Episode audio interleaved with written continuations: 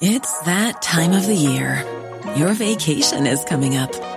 You can already hear the beach waves, feel the warm breeze, relax, and think about work. You really, really want it all to work out while you're away. Monday.com gives you and the team that peace of mind. When all work is on one platform and everyone's in sync, things just flow wherever you are. Tap the banner to go to Monday.com.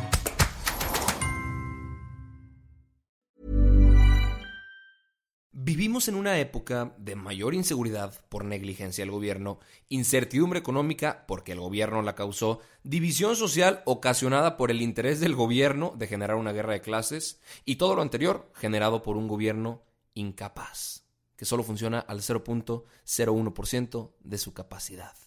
Pero AMLO, nuestro presidente, dice que el pueblo está feliz, feliz, feliz. Bienvenidos a Alto Parlante.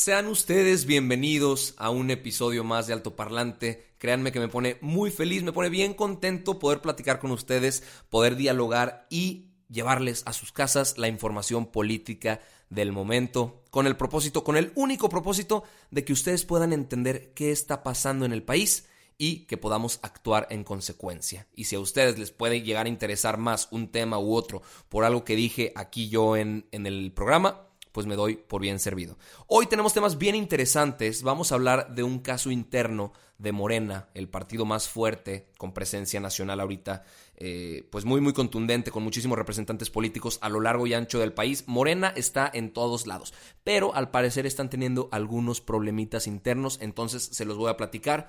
Gente de Ciudad de México les va a interesar este episodio porque la jefa de gobierno también de Morena, Claudia Sheinbaum, está fracasando rotundamente y pues les voy a explicar qué está sucediendo en la Ciudad de México. Les voy a explicar también el tema de los libros escolares gratuitos porque hay un desmadro totototote. Y por último les voy a explicar un caso que vincula a Venezuela, a Corea del Norte y a México. ¿De qué lado de la historia estaremos en estos momentos? Entonces, vamos a empezar primero con el tema de Morena, que al parecer están como caníbales adentro de la, del grupo interno de Morena. Eh, con dos grupos muy marcados y se están comiendo unos a otros. Resulta que a finales de semana pasada se hizo una votación para, para elegir a la nueva mesa directiva del Senado, que le pertenece a Morena. Estaba Martí Batres, pero se votó por una nueva que se llama Mónica Fernández Balboa. Ella es senadora de Tabasco por Morena. Hubo solo cuatro votos de diferencia. Eso quiere decir que está bien reñida la competencia y que hay dos grupos muy marcados. 33 de los legisladores de Morena, que también se les unieron algunos del Partido Encuentro Social, porque ellos ya sabemos que son unas sanguijuelitas que se pegan a algunos partidos para ver qué huesito les puede tocar. Pues en este momento el Encuentro Social está con Morena, también como el Partido del Trabajo, pero el Partido del Trabajo no votó aquí. Entonces, como les decía, 33 votos a favor de Mónica Fernández Balboa, 29 votos a favor de que Martí Batres se quedara. Dos de, de, los legisladores anularon su voto, entre ellos Ricardo Monreal. Ricardo Monreal, importante mencionarlo, porque él está muy dentro de toda esta controversia, porque fue acusado por Martí Batres de haber ensuciado el proceso interno por dejar votar a los legisladores que no eran de Morena y por haber metido unos buenos madrazos políticos para que este cabrón no se pudiera volver a elegir como eh, director de, de, la Cámara de Senadores o presidente de la Cámara de Senadores, la mesa directiva, Martí Batres. Este güey, Martí Batres, salió también en una foto con Porfirio Muñoz Ledo, que también es de Morena, que es un señor viejito, viejito, que es el presidente de la Cámara de Diputados, como ustedes saben, en México así funcionamos. Hay dos cámaras legislativas, la de diputados y la de senadores. La de senadores es la Cámara Alta eh, y la de diputados es la Cámara Baja. Y subieron una fotito y pusieron unidos contra el golpismo. El golpismo, pues en este caso se refiere yo creo que todos estos movimientos de Ricardo Monreal. También dijo que iba a acudir con la Comisión Nacional de Honor y Justicia de Morena para impugnar el procedimiento porque supuestamente hubo irregularidades en la elección de la mesa directiva. Por su parte, Andrés Manuel dijo, el pueblo reconoce quién es un trepador, un oportunista, un politiquero. No dijo a quién se refería, no dijo para quién iba la pedrada, creo yo que es para Ricardo Monreal, aunque se me hace muy extraño porque pues son como muy cuatachos, como que están juntos en, muchas ocasiones, pero pues nunca se sabe quién puede dar la primera puñalada por la espalda y esconder la manita. Es importante mencionar, amigos, que ya casi va a ser la renovación de la dirigencia nacional de Morena. Y hay una lucha muy clara entre los dos grupos. Andrés Manuel dijo que va a mandar una carta al Congreso Nacional para decirles qué valores tienen que seguir, qué valores tienen que prevalecer porque pues él fundó Morena, él fundó esa fuerza política y gracias a Morena llegó a la presidencia, porque ya lo había intentado en otras dos ocasiones y fracasó. Entonces Morena como que fue la fórmula correcta. Eh, ahorita la dirigente nacional de Morena es Jade Kolpolemsky, quién sabe quién vaya a quedar, pero pronto, pronto lo sabremos. Lo que sí eh, es que pues probablemente Morena se esté desmoronando poco a poco. Algunos de ustedes esa noticia los pondrá muy, muy contentos, porque Morena ahorita, como mencionamos al principio, tiene una presencia impresionante en todo el país. De hecho, en el 2018, en las elecciones, en todos los estados, Morena ganó por mayoría en votos, menos en Guanajuato, porque pues ya sabemos que Guanajuato, panista de a madres. Eh, el 58.7% de los puestos de elección popular del país los ganó Morena.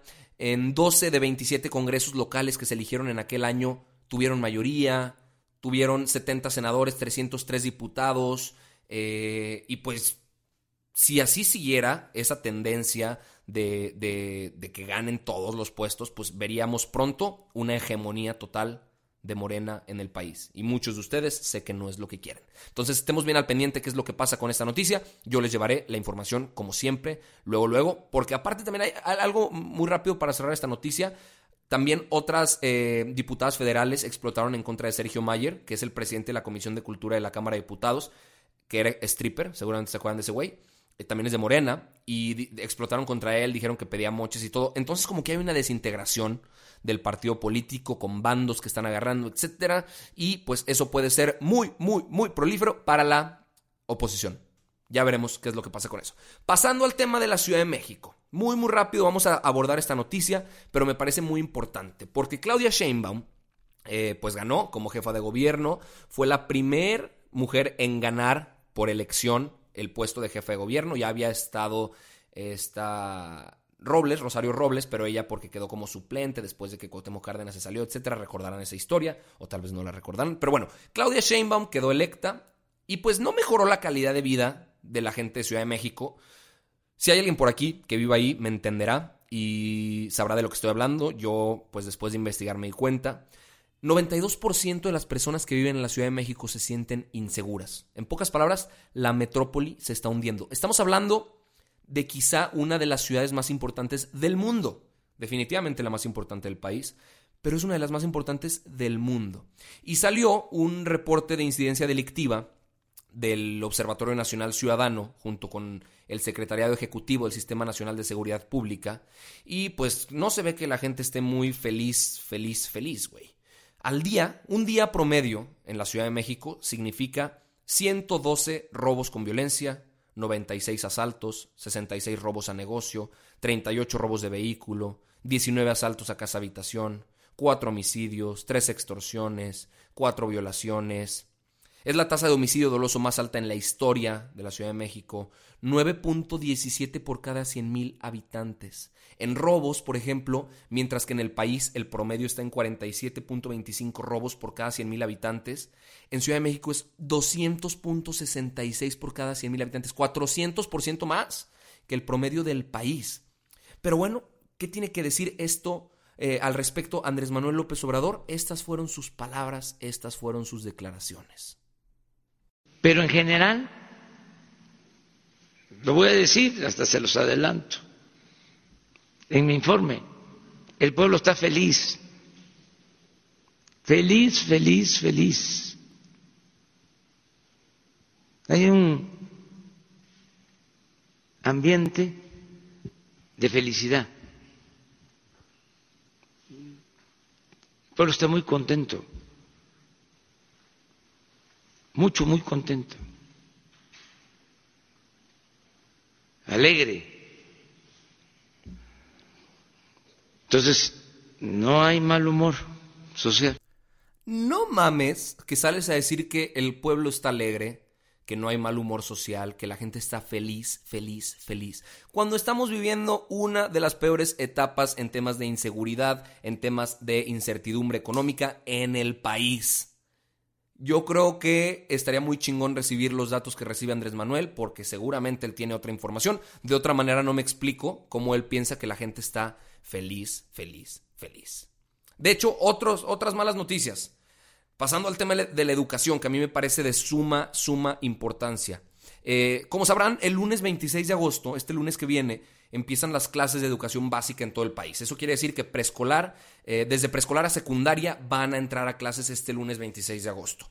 Y resulta que hay retrasos en la entrega de libros. De entrada se tardaron en abrir las convocatorias para licitar la impresión de materiales y después, después de haberse tardado, adjudicaron de manera directa la mayoría de los contratos. Existe algo que se llama CONALITEG. Es la Comisión Nacional de Libros de Texto Gratuitos. Ellos reportaron en, la última versión de, ese reporte, valga la redundancia, que van con el 41.5% del avance de entrega de estos libros eh, alrededor del país faltan más de 10 millones de libros por enviar. Esteban Moctezuma, que es el secretario de Educación Pública, dijo que se entregan 2 millones por día y que para el lunes ya habrá 90% de los libros entregados. Yo lo dudo mucho, pero bueno. Lo que sí les puedo decir con certeza es que hay muchos estados que no llevan ni siquiera la mitad de los libros entregados. Por ejemplo, Coahuila y Baja California llevan 16 y 17% respectivamente, pero el más grave de todos, el estado con mayor problemática de entrega de libros, es Nuevo León. No se ha enviado ni un solo libro para la fecha cuando se hizo este reporte. Creo que este problema es una una cadena de malas decisiones y de decisiones bastante sospechosas que se han tomado. Les explico, amigos. Se, se gastaron 811 millones de pesos en toda esta impresión de libros gratuitos. El 87% de los contratos fue por adjudicación directa. Es decir, que la Comisión Nacional de Libros de Texto Gratuitos decidió quién iba a imprimir los libros, cuando en realidad se tuvo que haber hecho por concurso. ¿Se acuerdan ustedes que Andrés Manuel dijo que los amiguismos y que los nepotismos y que los compadrazgos se iban a acabar? A mí me parece que en este caso, por lo menos, puro pedo. Resulta que hay dos empresas que les dieron este, este tema de adjudicación directa. Una se llama Litografía Magnograph y la otra se llama Compañía Editorial Ultra. Y ambas fueron investigadas penalmente en 1999 por vender libros a sobreprecio. En aquel entonces estaba Marco Antonio Mesa al frente de Conalitech y ahorita es el mismo cabrón el que está al frente. Y las dos fueron elegidas nuevamente. Les dieron a estas dos empresas 388 millones de pesos a través de contratos sin concurso público. Y eso es casi la mitad del gasto de compra de libros de texto gratuito. Está muy extraño, está muy raro y ahorita vemos las consecuencias en la falta de entrega de libros y pronto probablemente veremos las consecuencias en que nuestros niños alrededor del país no puedan tener un libro de texto para poder guiarse en sus materias. Digo, el tema puede ir mucho más a mucha más profundidad. ¿Qué hay en esos eh, libros de texto gratuitos? ¿Cuál es el contenido, etcétera? Es una reforma enorme la que se tiene que hacer con el sistema educativo, pero si no podemos empezar por entregar los pinches libros a tiempo, no sé a qué se está aspirando. Me parece indignante esa noticia. Esperemos que los niños puedan tener sus libros de texto para este lunes que viene y que puedan tener el mejor rendimiento escolar. Eh, pues que, que, quede en sus manos, vaya, que, que ellos tengan todas las herramientas para poder explotar la educación como ellos se merecen. Última noticia para cerrar el episodio del día de hoy. Eh, está muy extraño, pero lo voy, a, lo voy a platicar muy brevemente. El régimen de Nicolás Maduro abrió el día de ayer, por la tarde, una embajada venezolana en Pyongyang, que es la capital de Corea del Norte. Fueron altos diplomáticos de los dos países a la ceremonia, eh, representantes de Kim Jong-un, que es el, pues el presidente de Corea del Norte, etcétera, dijeron que la apertura va a servir para fortalecer la alianza contra los ataques y amenazas imperialistas de Estados Unidos, que porque ellos eh, que los están buscando arrodillar por su inquebrantable ideología y el deseo de lograr el progreso económico y social. De hecho, el hijo de, Nicolás Maduro dijo, eh, perdón, dijo que si ellos pudieran, pudieron volver mierda a los gringos, él estaba seguro que los hijos de Bolívar también lo harían. Que viva Kim Jong-un. Eh, Reinaldo Díaz, que es vocero del gobierno de Juan Guaidó, desaprobó completamente que aparte de esta noticia se le sumara el hecho de que Francisco Arias Cárdenas fuera nombrado embajador de Venezuela en México. Este cuate, Francisco Arias, no es reconocido por la Asamblea Nacional y es un representante de Nicolás Maduro en México. A través de su cuenta de Twitter, este güey, Francisco Arias, dijo, entregamos formalmente las cartas credenciales al presidente Andrés Manuel López Obrador, conversamos con la fraternidad que nos une a los países de América Latina que aman y buscan la paz. Este güey fue compañero de Hugo, de Hugo Chávez en la milicia, entonces es un militar retirado de la Fuerza Armada Nacional y ahora él es embajador de Venezuela en México, reconocido por Andrés Manuel López Obrador. La pregunta con la que cierro el episodio y que se las dejo a reflexión a ustedes es, ¿de qué lado de la historia nos están poniendo? ¿De qué lado de la historia quedará México? ¿Del lado venezolano y coreano del norte? ¿O del lado opositor? Eso es todo por el episodio de hoy, amigos míos. Muchísimas gracias por haberme escuchado. Mi nombre fue no, bueno, no fue, es Arturo Aramburu. Esto fue un episodio más de Alto Parlante. Un abrazo y hasta la próxima. Normally, being a little extra can be a bit much, but when it comes to healthcare, it pays to be extra. And United Healthcare makes it easy with Health Protector Guard fixed indemnity insurance plans. Underwritten by Golden Rule Insurance Company, they supplement your primary plan, helping you manage out of pocket costs without the usual requirements and restrictions like deductibles and enrollment periods. So when it comes to covering your medical bills, you can feel good about being a little extra. Visit uh1.com to find the Health Protector Guard plan for you.